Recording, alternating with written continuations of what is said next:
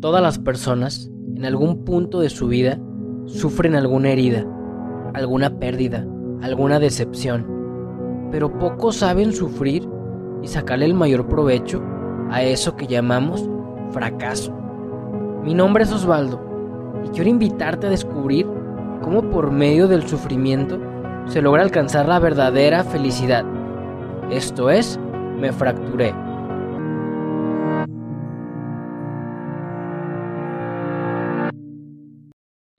A este tu podcast, Me Fracturé. Es una verdadera bendición que nos escuches. Hoy tenemos un episodio bárbaro, pero antes de iniciarlo, te voy a invitar a que si este es tu primer capítulo que escuchas, te regreses, porque este es el 4 y también hay testimonios muy, muy padres, todo para la gloria de Dios y para que veas que todo mundo se ha fracturado la vida de alguna manera pero eso nos tiene que llevar precisamente a fortalecernos, a estar bien firmes. Y de hecho, vamos a hablar mucho de firmeza en este capítulo. Este episodio 4 tiene el nombre de Una fe firme.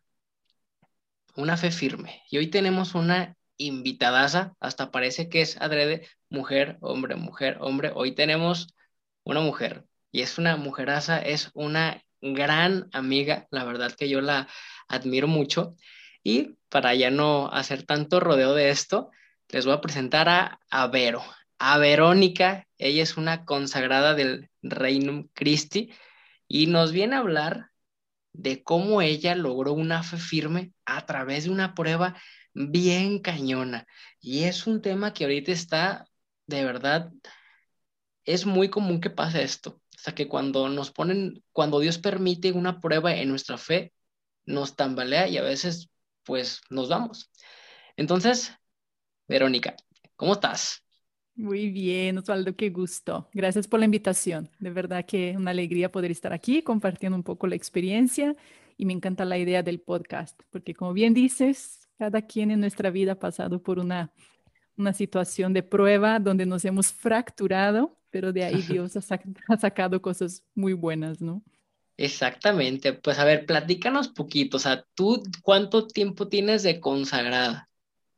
Bueno, entonces yo llevo 21 años de consagrada, como consagrada en el Reino Christi, soy brasileña, vivo ahora aquí en México desde hace ya 12 años, trabajando con jóvenes, pero sí, yo llevo 21 años en, aquí, en el Reino Christi. En el Reino No, pues eso es de admirar y luego los jóvenes que a veces se pone ahí difícil la cosa, pero pues ahí está el futuro, ya, ahí está el futuro para forjar la fe.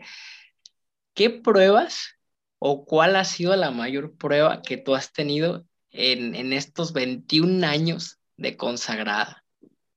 ¿Qué pasó por ahí? Pues mira, eh, tal vez algunos conocerán la situación del fundador de nuestro movimiento, Reino Christi, tal vez otros no, pero bueno, pero es como público un poco la, la, sorpresa de, de un día para el otro, de tener un fundador donde el movimiento lo aclamaba de alguna manera como un sacerdote íntegro, como una persona que de grandes ideales, que infundía los ideales de santidad en toda la comunidad, ¿no? Y de un momento al otro sale a la luz una serie de escándalos, em, tanto por el tema de la pedofilia, por el hecho de tener eh, una esposa, hijos. entonces fue así para nosotros un, pues por una parte, un, grandísimo escándalo ¿no? para la iglesia, un profundísimo dolor para todas las personas involucradas en todo el mal que, que de alguna manera se dio a través de las acciones ¿no? de este sacerdote. Por una parte, el hecho de ser sacerdote, por otra parte, ser fundador, y bueno, y cuando esto sucedió, yo llevaba ya 10 años como consagrada y tenía una visión completamente distinta antes. De hecho, nos nutríamos mucho de sus cartas, em, de las cartas donde generalmente una, congregación se nutre, además del Evangelio, etcétera, etcétera, de la espiritualidad propia que emana de alguna manera del fundador, ¿no? Y esta espiritualidad queda plasmada en sus cartas, sus escritos, En fin, y era también algo que nutría de alguna manera nuestra vida espiritual. En fin, estaba muy, eh, em, yo creo que siempre hay una admiración ¿no? a la persona que inicia el movimiento en el cual tú estás perteneciendo. Entonces fue un golpe muy duro a nivel iglesia, sin duda, porque era una persona muy reconocida, también no solamente a nivel movimiento, sino a nivel eclesial. Y entonces fue una situación dura, una situación donde eh, de un momento al otro, de tener, por así decir, un, prestigio a nivel institucional, pasa eh, la institución a la que pertenece, pasa a estar en tela de juicio, no solamente porque una persona eh, vivió este escándalo, sino la mancha del escándalo pasa de alguna manera a toda la institución, ¿no? Y estás de un minuto al otro en las primeras planas de todos los periódicos del mundo. De un momento al otro, todas las familias eh, de alguna manera dicen, ¿qué sigues haciendo ahí? Sal de ahí. Eh, es muy difícil. O sea, realmente es una situación que solamente quien ha pasado por eso logra entender cómo esto puede llegar a afectar una institución y a nivel personal. Y no ha pasado solamente en nuestro movimiento, es algo que ha sucedido también en algunos otros movimientos, ¿no? Y eso no significa generalizar y, decir que, bueno, entonces todos los fundadores o todas las congregaciones o la, o, la iglesia, ¿no? Está enferma. Eh, para nada. Yo siempre digo, es como una familia. De repente tú tienes un, vives con tu papá en tu casa o con tu mamá y tienes muchos hermanos y crecen muy felices todos y todos admiran muchísimo al papá y de repente en el hecho de muerte del papá aparece la otra familia, ¿no? La otra familia del papá y todos los hijos están ahí y llegan los otros hijos y es como, ¿cómo? A ver, ¿qué es eso? Y, y, puede pasar, y de repente alguien que está escuchando aquí eso, de repente puede ser que se identifique, ¿no? Al descubrir que su papá tiene otra familia, que es algo muy común, de hecho, en México no solo en México, en varias partes, pero me ha tocado escuchar tantas familias que es una historia de terror, pero es verdad. Y no porque el papá haya hecho eso, significa que todos los hijos de la familia también son como, no, o sea, han cometido el mismo error. O sea, no, no significa eso ni mucho menos. Entonces, hacer esta distinción hay que hacerla en cualquier tipo de situación donde hay un escándalo, dígase a nivel familiar, dígase en una institución de la iglesia, porque donde hay seres humanos siempre están conviviendo luces y sombras, personas con intenciones rectas y personas que incluso están enfermas, especialmente cuando es en el campo de la espiritualidad. Yo a veces sí siento que si la persona no tiene una, una psique equilibrada, el campo de la vida espiritual puede ser como un refugio para cosas bastante raras. y eso, eso lo vemos, ¿no? Vemos insectas, vemos, uy, en tantas cosas donde se mezcla la espiritualidad, pero si una persona no está sana, puede hacer muchísimo daño, ¿no? Pero no todas las personas que están, eh, eso, como les digo, no hay que generalizar. Siento que siempre hay personas bien intencionadas, personas con una psicología sana, que están buscando seguir a Dios de manera recta. Pero en fin, pero esa fue nuestra historia, ¿no? Y ahí estaba yo inmersa en medio de eso. Híjole, está cañón. Yo quisiera hacerte una pregunta. En el momento en el que tú supiste esa noticia, ahora sí que, o sea, como esa fractura de la congregación y también pues de la iglesia, porque finalmente tu congregación es parte de la iglesia, ¿tú qué sentiste? O sea, ¿qué fue lo primero que pensaste? O sea, ¿qué te vino a la mente? Sí, lo primero eh, yo logré hacer una separación automática, automática en mi mente. Dije, yo nunca me consagré por una persona. Yo nunca entregué mi vida en esta institución por seguir a alguien, alguna persona concreta en ese sentido, porque vi alguna consagrada y dije, ay, quiero ser como ella, o por el fundador, menos, o sea, menos, menos bien, fue una persona que admiré, por así decir, ¿no? Dentro de, mi engaño, porque así es hasta cuando sale la verdad, ¿no? Pues admirar a una persona. Y, y, bueno, estaba esa admiración, etcétera, etcétera, pero nunca di el paso de entregar mi vida por una persona. Siempre fue por Jesús, siempre. Quien me llamó a la vida consagrada fue Jesucristo. Por Él, en oración, decidí entregar mi vida.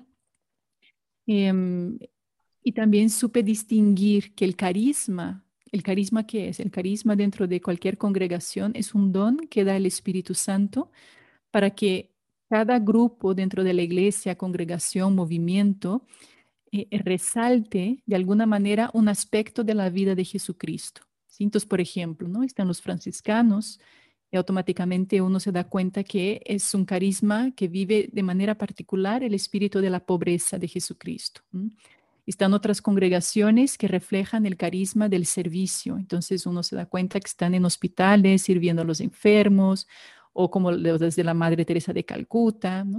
Hay otros que se dedican a la educación, que es mucho el caso nuestro también, y tienen colegios, entonces es educar, entonces esta parte de formar. Nuestro carisma es muy de la evangelización, la parte de, hablar del Evangelio, de que Jesucristo. Entonces, a mí este carisma yo sabía que no era dado por una persona, sino que es dado por parte de Dios a un grupo de personas. Entonces, eso también fue una distinción en mi interior, que yo dije, a ver, lo que vivimos nosotros no es una mentira, porque es un don dado por Dios. Y los dones de Dios muchas veces, y eso lo vemos en, la, en las Sagradas Escrituras, pasan a través de eh, personas pecadoras, eh, por así decir, como si fuera un caño por donde pasa el agua y el caño puede estar por adentro todo oxidado, todo mugroso, lo que sea, pero el agua pasa. Y eso lo vemos en la historia del rey David, ¿no? que ha sido de una historia tremenda, de un pecado tremendo, en las Sagradas Escrituras, un pecado de adulterio, y sin embargo, de parte de su descendencia sale el Hijo de Dios. O sea, y de hecho, en la descendencia misma de Jesucristo, si uno trata de ver quiénes son, cuando uno lee Mateo, ese esa primer libro de Mateo, ¿no? Jesucristo, hijo de, hijo de y tal, y toda la genealogía, no son personas santas en lo más mínimo. Ahí uno no va a encontrar ningún santito. Es una generación de pecadores. Y Jesús también quiere decirnos algo a través de eso, diciendo, mi iglesia no se va a construir encima por, por vía de personas perfectas, porque el único perfecto aquí es Jesucristo. Entonces, por una parte, entendí también eso, entendí que la gracia de Dios pasa a través de, de instrumentos que a veces pues no, no es por su santidad que pasa la gracia. Y creo que también nosotros, cada uno de nosotros, ha hecho esta experiencia en la propia vida. Y los que no, que me digan. Pero yo en mi vida he hecho la experiencia de tantas veces no estar muy bien. O sea, tampoco así, ¿verdad? Con el gran pecado, el escándalo. Pero cuando no estás bien, sencillamente estás ahí un poco con duda de fe y sigues adelante predicando o de repente no estás siendo tú muy fiel, que si digamos a tu vida de oración o a, mi misma consagración en las cosas pequeñas, ¿no? De mi día a día, que es materia de mi confesión mensual, lo que sea. Y momentos así donde sentí gran dificultad, he visto que Dios ha pasado a través con una gracia impresionante que yo digo, a ver, Señor, no es proporcional de cómo yo me siento a cómo tu gracia ha tocado los corazones. Y a mí me ha dejado muy claro Dios en mi vida personal diciendo, es que no eres tú, es que el mensaje que das no es el mensaje de Verónica, el mensaje que das es mi mensaje y mi mensaje es verdadero. Entonces, si uno se da cuenta, por más que haya personas que en su vida personal no hayan sido un ejemplo como tal, pero si han anunciado el Evangelio, este mensaje es verdadero. ¿Que hay que purificar de ciertas cosas? Sí, que es lo que la iglesia nos ha pedido, ¿no? En ese sentido, gracias a Dios, cuando eso pasó, la iglesia para nosotros ha sido una madre, ¿sí? Eh, el Papa Benedicto XVI en su entonces eh, nos envió una, comisión de sacerdotes, un cardenal, eh, un gran hombre de Dios que nos ayudó mucho en este momento. Uno, a escuchar a todos los miembros de la congregación, todos. Hicieron un comité y pusieron sacerdotes a, la disposición para escuchar a cada uno de los miembros, para ver cómo estábamos, cómo nos sentíamos, si había algo también, ¿no? Que nosotros tuviéramos un espacio de confianza para decir algo que en el caso de que no hubiéramos visto algo bien, poder decirlo. Me pareció eso tan sabio, tan maravilloso este, este periodo de escucha. Y por otra parte, nos han guiado a lo largo de unos muchos años para hacer unos nuevos estatutos, unas nuevas constituciones, en fin, ha sido todo un camino de renovación para también poder purificar y ver qué cosas que ustedes están viviendo hoy por hoy en la institución, que de cierta manera están permeadas por la mentalidad humana del fundador y que pudieran tener rasgos que no son tan correctos y vamos a quitar todo eso y a mantener aquello que es como carismático, aquello que vino del Espíritu, que pasó por medio de, pero no solamente a través de él, sino a través de una generación de muchísimos otros sacerdotes, que fueron los primeros que empezaron el movimiento, ¿no? los legionarios de Cristo, y muchas otras personas con recta intención que han sido excelentes instrumentos de Dios y que han transmitido el carisma. ¿no? Entonces, este proceso de em, poder ver una situación con objetividad, alguien de afuera que también puede entrar en medio del movimiento y ver con otros ojos, aportar, decir, mira, eso hay que cambiar, hay que hacer caminos nuevos por aquí. Entonces, en ese sentido, ha sido un proceso em, también de ser acompañados ¿no? en, el camino. Pero en fin, para mí, a mí me ayudó estos elementos, ¿no? Mirar el Evangelio, mirar las Sagradas Escrituras, ver que eso no era novedad, que había muchos pasajes de, las Sagradas Escrituras donde los hombres de Dios habían fallado y sin embargo la obra continúa adelante porque es Dios que lo lleva, ¿no? Es Dios. Totalmente, Vero, está, está canijo tu testimonio. Yo quisiera preguntarte también, de tus compañeras, hubo muchas que a lo mejor no tuvieron la fe tan firme y dijeron, ¿sabes qué? Bye, me desilusioné por completo. Eh, creo que aquí lo que ha pasado es, un proceso humano y muy válido. El tema de, la decepción humana es muy dolorosa. Tanto así que ah, fue muy bonita como ver también la disposición de la iglesia dando esta libertad, ¿no? De conciencia a cada una, diciendo, es válido. Aquellos que no quieran continuar, eh, es, válido que lo dejen. No significaría tener menos fe o más fe. No creo que sería tanto en este sentido, sino que efectivamente la parte emocional, cuando pasa una crisis así, a veces es muy fuerte y, provoca heridas profundas en el corazón. Y ya la persona, por más que quisiera seguir, no puede. Incluso va, ¿sabes? Es como, no, no puedo seguir. Quisiera, pero no puedo. Y está bien, y está bien, no significa que tiene menos fe, porque una cosa hay que entender, ¿no? La relación de la persona con Dios, la persona que estaba, por así decir, consagrada o como, incluso yo pienso que los mismos sacerdotes, ¿no? Que es muy fuerte pensar eh, que algunos dejaron el sacerdocio, pero es que no fue poca cosa, ¿no? No fue poca cosa y se entiende, yo creo que se entiende en una situación como esta, ¿no? Pero por encima, por así decir, de la, de la consagración, está la relación personal de esta persona con Dios, por encima. Dios está por encima de, de Reino Christi, por así decir. Entonces, esta persona puede salir y ella sigue adelante con su relación con Dios, solamente que en otro camino, porque si tal vez la persona hubiera seguido aquí, hubiera tronado en su psicología porque ya no podía más, no, no pudo encajar. Y es válido, es válido y creo que también hubo muchos eh, discernimientos vocacionales no muy bien hechos. De hecho, eso fue uno de los elementos de la renovación de nuestro movimiento, ha sido los procesos vocacionales, porque una de las mentalidades que un poco traía el fundador era de cuantas más vocaciones, mayor la gloria de Dios. Y sí, pero se aceleraban procesos.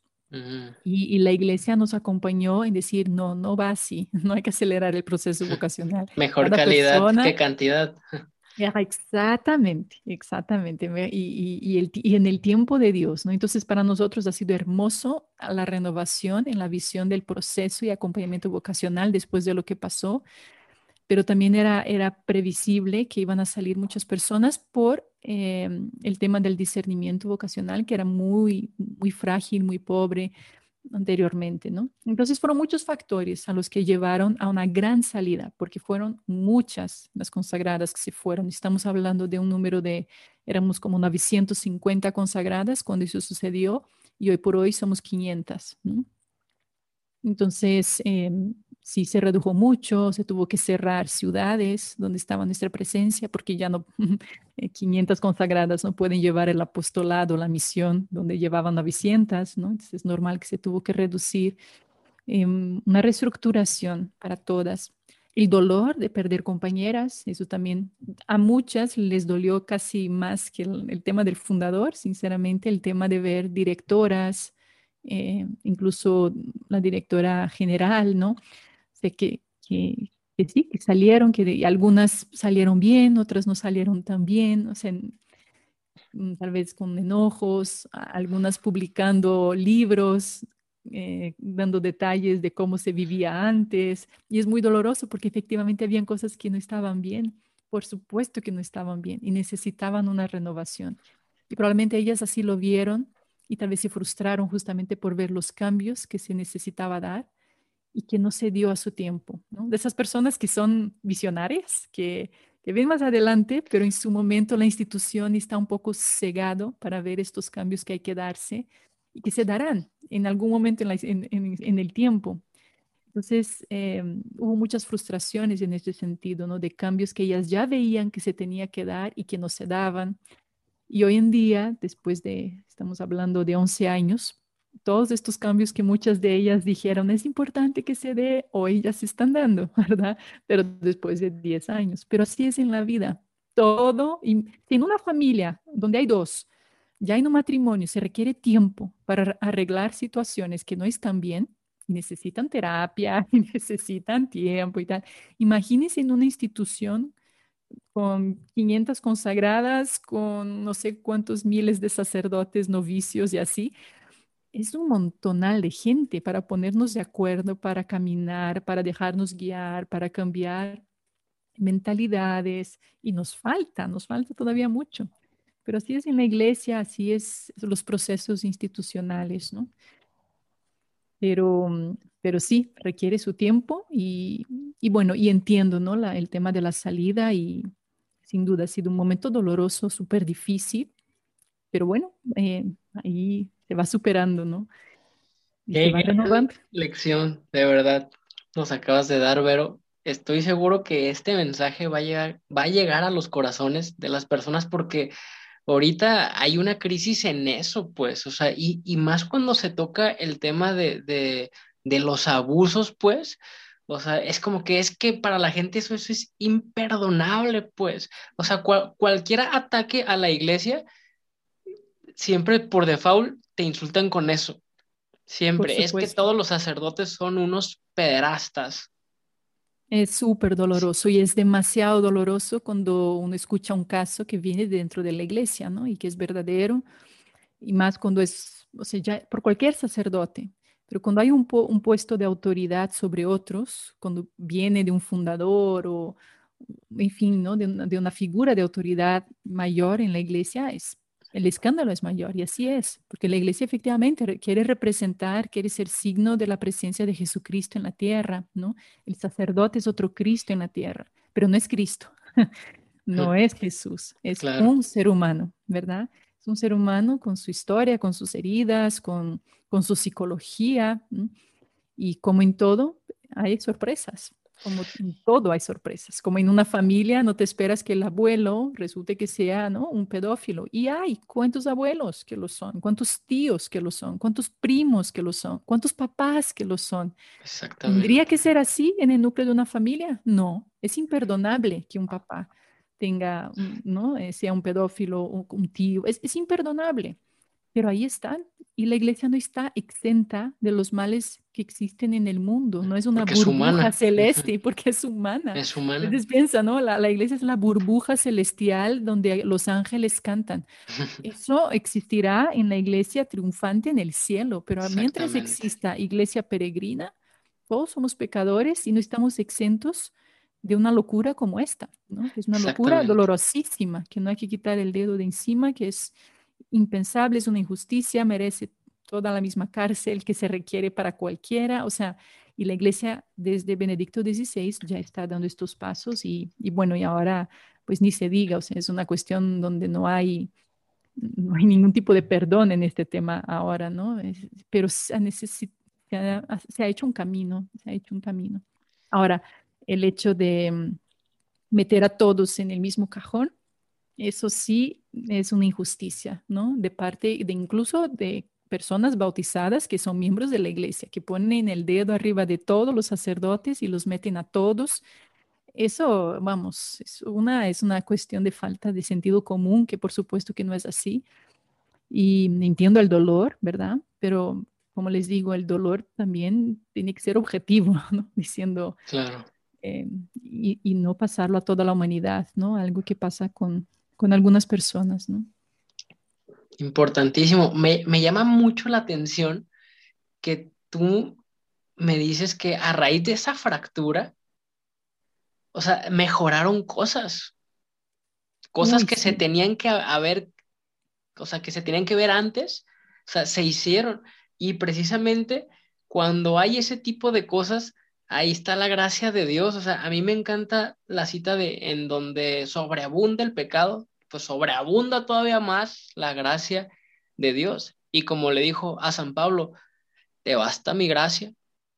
Así en medio de todos los problemas y de todos los escándalos que pueden hacer. Y esta misma cultura debería de aplicar en todo, o sea, desde la, la familia, que es la iglesia doméstica, porque si nosotros pensamos así con la iglesia grande, por decirlo de alguna manera, en, en, nuestra cosa pequeña, en nuestra familia, nos vamos a rendir por cualquier cosa también. Y eso es lo que quiere el demonio.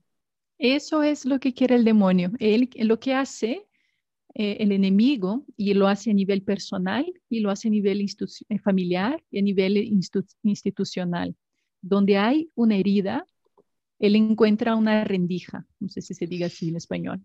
Sí. Y por ahí se cuela él diciendo, ahora es mi oportunidad. ¿Me explico? Aquí se enlodó la situación, se embarró con un pecado, ahora yo entro. Y así, como les digo, a nivel personal. Entonces, lo que el enemigo hace a nivel personal, cuando uno, uno de nosotros tiene un pecado, él se mete ahí adentro y trata de decirte, ya no tiene solución. Ya no tiene caso. se acabó la esperanza. Para ti ahora solo la condenación, para ti el derrumbe total. esas son las voces del enemigo. Y eso es lo que él quiere sembrar en una institución. Eh, la duda, la desconfianza, el decir eso ya no se, no, eso no va a volver nunca más a un buen camino. De hecho, me da mucho dolor, ¿no? Personas que a veces veo en mis videos en mi canal de YouTube que pone, ¿cómo sigues en esta institución? Nunca, eso, o sea, es como decir, está chueca y nunca va a ser nada, ¿no? Como ya, ya murió, ya es pura corrupción. Y es un dolor tremendo porque mm, eso sería, eso sería no creer en Dios. Eso sería creer que Dios no puede hacer nueva todas las, todas las cosas. Y Él dice, he aquí que hago nueva todas las cosas. Eso es fe, firme. Es fe. O sea, uno tiene que hacer una apuesta. Es una cuestión de apuesta. ¿no? Si yo digo, eso está condenado a muerte, yo estoy dudando del poder de Dios. Y yo creo que es un poco la diferencia entre el pecado de Pedro y el pecado de Judas. Los dos cometieron el mismísimo pecado. Pero uno tuvo más, fe. ¿eh? Solamente que, y Pedro negó más todavía. Judas una vez, Pedro tres. La diferencia es que Judas dijo, ¿sabes qué? Mi pecado es mayor que tu misericordia. Tú no vas a poder conmigo. Y, y el fin fue, me quito la vida. Ya no hay de otra para mí. Y Pedro fue, esa es mi miseria, eso es lo que hay. Y perdóname, y Jesús, además, no solamente le perdona, sino que le da más responsabilidad. Y le deja la iglesia a él. O sea, imagínate, los apóstoles si actuaran como nosotros a veces actuamos. ¿Cómo le das la iglesia a él que te negó? Mejor ya no te voy a seguir. Juan podía estar ahí, yo estuve contigo al pie de la cruz y ¿por qué no a mí? Yo te fui fiel, ¿no? Y no, le dio al que huyó, al que huyó, lo negó y a este. Son los caminos de Dios, pero porque nos quede muy claro, o sea, Él hace maravillas a través de la miseria. ¿no? Ahora, tampoco ahora se trata también de, de, regocijar, ¿verdad? Diciendo, no, pues Dios hará cosas grandes en nosotros. No, pues no.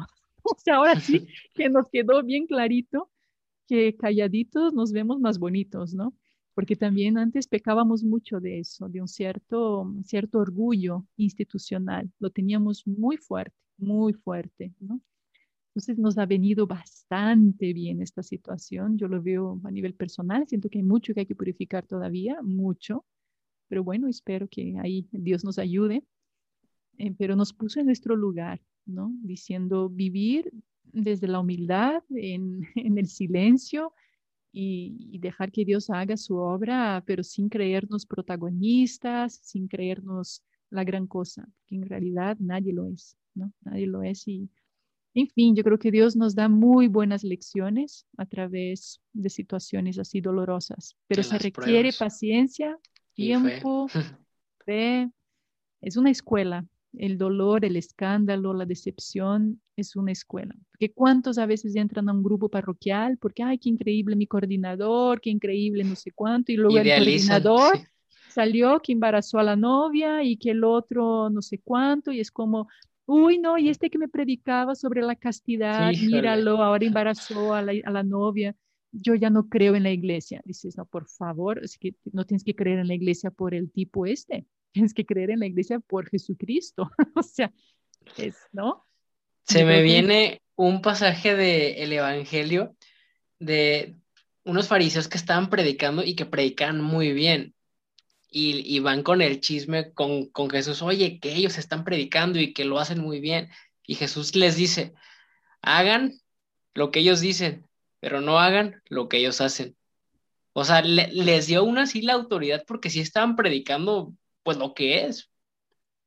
Qué buen ejemplo, muy cierto y es está en el Evangelio, es real. Y Jesús dijo, no hagan lo que ellos hagan, hacen, pero lo que dicen está bien, quédense con eso, ¿no? Quédense con eso. Entonces, si tu coordinador, si tu amigo que habla tanto de Dios, te está hablando de Dios y luego su vida hay una caída, quédate con la verdad que él te dijo, que no fue su verdad. Él no estaba hablando de su vida, te habló de la vida de Jesús. Y esta es roca firme, lo que él dice, si tú construye tu casa sobre roca, van a venir mareas, tormentas, y no se va a caer. Pero si es sobre arena, y arena es todo aquello que pasa, Arena es el hombre, es la mujer, es las cosas materiales, todo eso pasa. Pero si pones ahí tu confianza, ten por seguro que se va a derrumbar ahora o en algún momento, ¿no? Me encantó, Vero. De verdad, pues ya nada más para terminar, ¿qué le podrías decir a todas las personas que ya sea por seguir a la iglesia o no, o por seguir algún otro sueño, o que se han querido rendir ¿Qué les podrías decir para que mantengan esa fe firme en cualquier cosa, tragedia que les haya pasado? Yo creo que hay que preguntarse por qué has empezado. Tener eso siempre delante de los ojos. O sea, a ver, lo que vi delante de Dios cuando empecé, eso es importante, ¿no? Porque a veces uno empieza por, por motivaciones equivocadas. Entonces, la crisis te ayuda a reorientar tu motivación para tener una motivación correcta, ¿no? Si no la has tenido antes. Pero si empezaste con una recta motivación delante de Dios, hiciste un discernimiento, empezaste un camino, te hizo feliz, y tú lo hiciste con toda la recta intención de tu corazón y se cayó, sigue adelante sostenido por, por la motivación inicial. O sea, yo empecé por Jesús. Yo estoy en este grupo por Jesús, yo porque Jesús tocó mi vida y me invitó a seguirlo aquí y aquí y así que eso te mantenga, que eso te baste, que quede claro tu llamado personal. Amén, amén, amén. De verdad que fue una bendición tenerte en este cuarto episodio, Vero. Y les comento, Vero, de verdad que tiene un gran apostolado en cuanto a la evangelización digital. Ella tiene, bueno, es que tienes muchos en vivos en el Insta, porque te he visto historias de conversión pero también hay historias de conversión los lunes. Los lunes. Los, viernes, historias de amor, donde vienen matrimonios a contar su historia de, de, Dios. Exactamente. Bueno, ahí estuviste tú en historias de conversión para que vayan a escucharlo. y así es, una palabra tuya los domingos. ¿Cómo te pueden encontrar en redes sociales para que te sigan? Sí, Verónica Brunco, entonces el apellido es raro, pero bueno. y me encuentran en YouTube, en Instagram, en todas las redes. Igual, Verónica Brunco. Pues muchísimas gracias, Vero. De verdad, a todos los que nos escucharon, bendiciones, a darle con fe, a forjar esa fe firme a través de las pruebas, encontrarle sentido a todo lo malo que nos pase. Y recuerda que si te gustó este capítulo, compártelo. Va a estar en YouTube, en Spotify, en todas las plataformas digitales Y ya te la sabes, nos puedes seguir en redes sociales como arroba me fracturé, en todo, en YouTube, en Facebook y en Insta.